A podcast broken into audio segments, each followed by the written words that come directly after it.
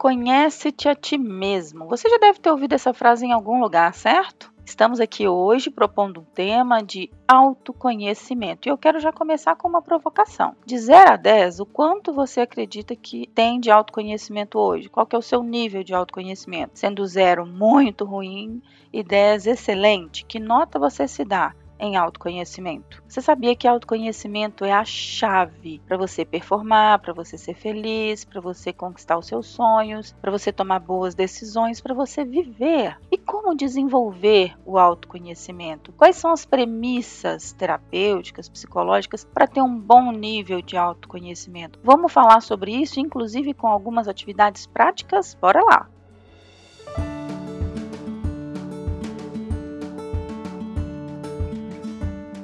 Olá, eu sou a Sheila, eu sou psicóloga e coach, estou aqui para te ajudar a transformar sua vida, sua carreira e conquistar a tão sonhada felicidade. Hoje com esse tema que é uma delícia, porque é um dos temas que mais leva pessoas para os consultórios de terapia hoje. As pessoas procuram, muitas vezes nem sabem que é isso que está procurando. Elas vêm com um problema, não sabem como resolver e a partir de muito autoconhecimento elas chegam em alguma solução. Sheila, mas tá, o que, que você acredita que é autoconhecimento? Né? Olha, autoconhecimento tem a ver com as respostas para a pergunta: quem sou eu?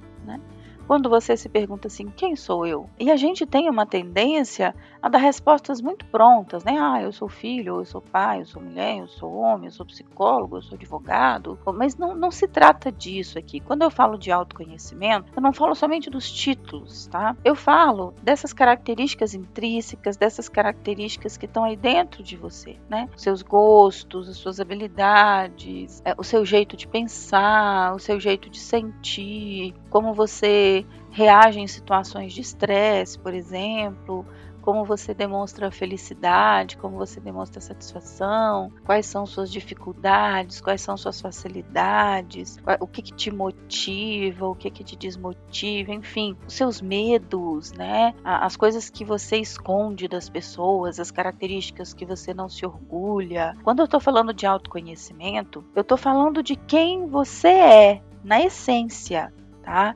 E não que isso seja. Você fala, Sheila, tá, mas hoje eu sou uma coisa e lá atrás eu era outra. E a gente muda mesmo, a gente muda de acordo com a fase da vida, a gente muda de acordo com as necessidades do ambiente, a gente se adapta, né? Tá todo mundo se adaptando ao mundo completamente novo nos últimos dois anos. Mas aqui eu falo assim de autoconsciência, de autoanálise, de você ter essa capacidade de olhar para dentro de você, se questionar e encontrar suas próprias respostas, sabe? Você quer ver um contraponto de autoconhecimento? Do mesmo jeito que eu te pergunto assim, ó, quem é você. A partir de quem é você, estou falando de autoconhecimento, na essência. Mas se eu te pergunto assim, e quem você finge ser? Aí já complicou um pouco mais, né? Será que as suas respostas anteriores são de quem você é de verdade ou de quem você finge ser? Quer ficar ainda um pouquinho mais complicado? Quem o outro espera que você seja? Olha, tá vendo? Esse contraponto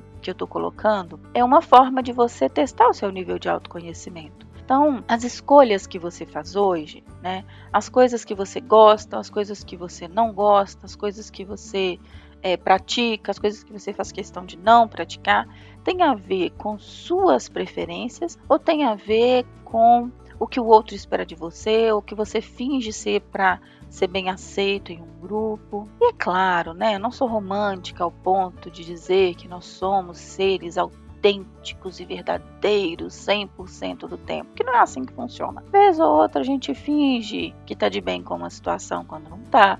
Vez ou outra a gente finge que é uma pessoa calma quando tem vontade de esganar alguém. Não é assim? Faz parte do processo de convivência, né? Mas o autoconhecimento envolve você ter uma relação de clareza com tudo isso. É você ter clareza que está fingindo ser, é você ter clareza que está fazendo porque o outro está pedindo, mas principalmente você ter clareza do que é seu, do que faz sentido para você, do que é importante para você.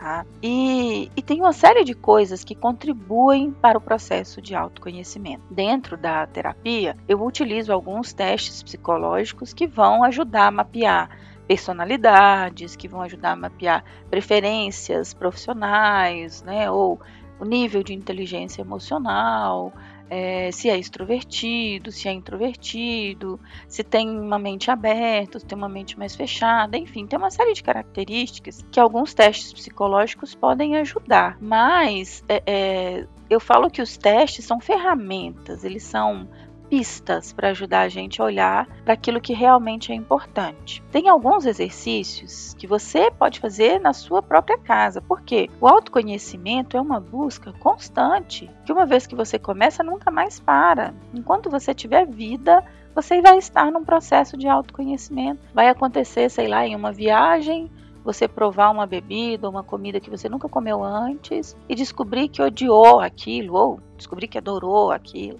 né? Ou você, ah, sei lá, Sheila, eu sempre fui uma pessoa reservada, tranquila, na minha, e fui dançar zumba e achei o negócio demais, achei super legal, descobri que eu levo jeito. É um processo de autoconhecimento a partir das experiências, a partir daquilo que você se propõe a fazer de novo. E o autoconhecimento, ele é um exercício que demanda muita reflexão, que demanda você estar atento, atenta a olhar para dentro a olhar para quem você é de verdade e muitas vezes isso provoca desconforto.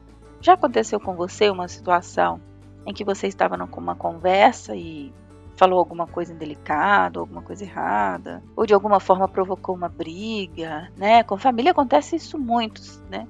A vez ou outra, você às vezes pode falar, ah, não, eu não vou lá naquele ambiente porque eu me conheço, eu, me, eu sei que eu vou, não vou conseguir ficar calado. Ou vice-versa, ah, eu não vou em tal ambiente porque eu sei que vai, vai me fazer mal. Porque esse tipo de coisa demanda autoconhecimento, né?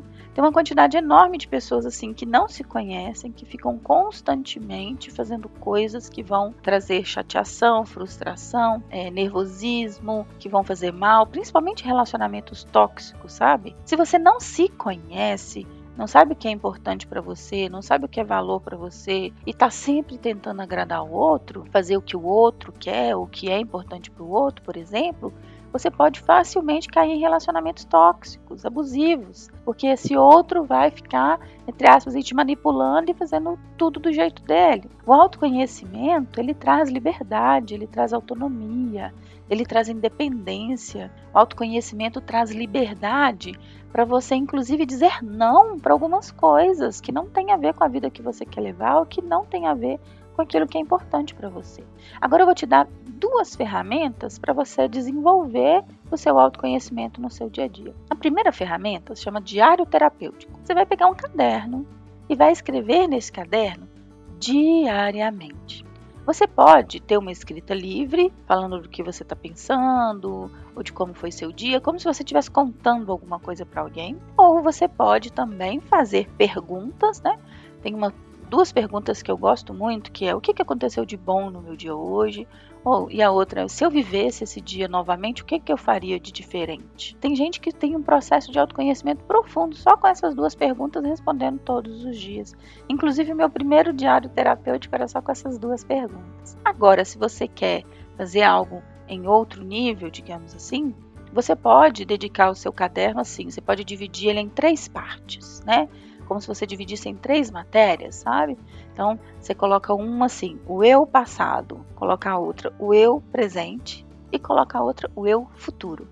Do eu passado, você vai falar dos ressentimentos, das mágoas, dos traumas, de situações que aconteceram no passado que ainda mexem com você, que te deixam chateado, como se você estivesse recontando a sua história e buscando novos significados para você. O eu presente é falando do que está acontecendo hoje, como está se sentindo hoje, quais são os problemas da vida hoje, quais são as questões que estão permeando seus pensamentos hoje. E o eu futuro é, tem a ver com onde você quer chegar, o que você espera alcançar, a vida que você quer levar, enfim. Então dá para você fazer um caderno terapêutico a mesma ferramenta dá para você fazer de três formas, né? Uma é uma escrita livre, que você escreve do jeito que vier à cabeça. A outra você pode responder perguntas específicas, dei aqui exemplo de duas. Se eu vivesse o dia de hoje novamente, o que eu faria de diferente e, e o que, que eu achei de bom no meu dia.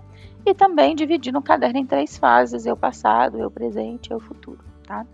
Na verdade, dá para você ainda colocar mais uma quarta forma, se você quer uma coisa ainda mais profunda, dá para você pensar assim: quais são as perguntas que vão nortear o meu processo de autoconhecimento?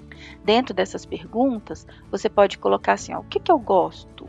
o que, que eu não gosto, o que me faz bem, o que não me faz bem, o que me agrada, o que me desagrada, enfim. Como eu reajo em situações de estresse, situações de desafio, como eu reajo em situações em que eu fui pego de surpresa, do que, que eu tenho medo, né? O que, que eu tenho orgulho na minha história, é, o que, que eu sou bom em fazer, boa em fazer, o que, que eu não sou boa em fazer, o que, que eu gostaria de ser bom em fazer, né? o que, que eu gostaria de aprender, quais são os meus hobbies, e se eu não tenho nenhum, que hobbies poderiam, é, é, eu poderia desenvolver, enfim, tem uma infinidade de perguntas que você pode fazer no seu próprio caderno. E essas perguntas, à medida que você começa, eu falo que é igual coçar, é só começar. À medida que você começa, essas perguntas vão fluindo. E aí você pode fazer a pergunta e você mesma responder. Tá? Esse é um processo de autoconhecimento que você vai é, fazer todos os dias. A escrita terapêutica, pegar o caderno e escrever, tirar da mente, colocar no papel, seja respondendo perguntas, seja escrevendo carta para si mesmo, seja, enfim, tudo isso que eu disse aqui agora há pouco, aprofunda muito o seu nível de autoconhecimento. Eu espero que tenha feito sentido para você essas reflexões e gostaria de fechar com chave de ouro aqui. Gostaria que você pensasse assim, naquela mesma pergunta lá de trás, né, do início do podcast, de 0 a 10, que nota me dou para o meu nível de autoconhecimento, e agora qual que é o meu nível de comprometimento em melhorar esse autoconhecimento, tá?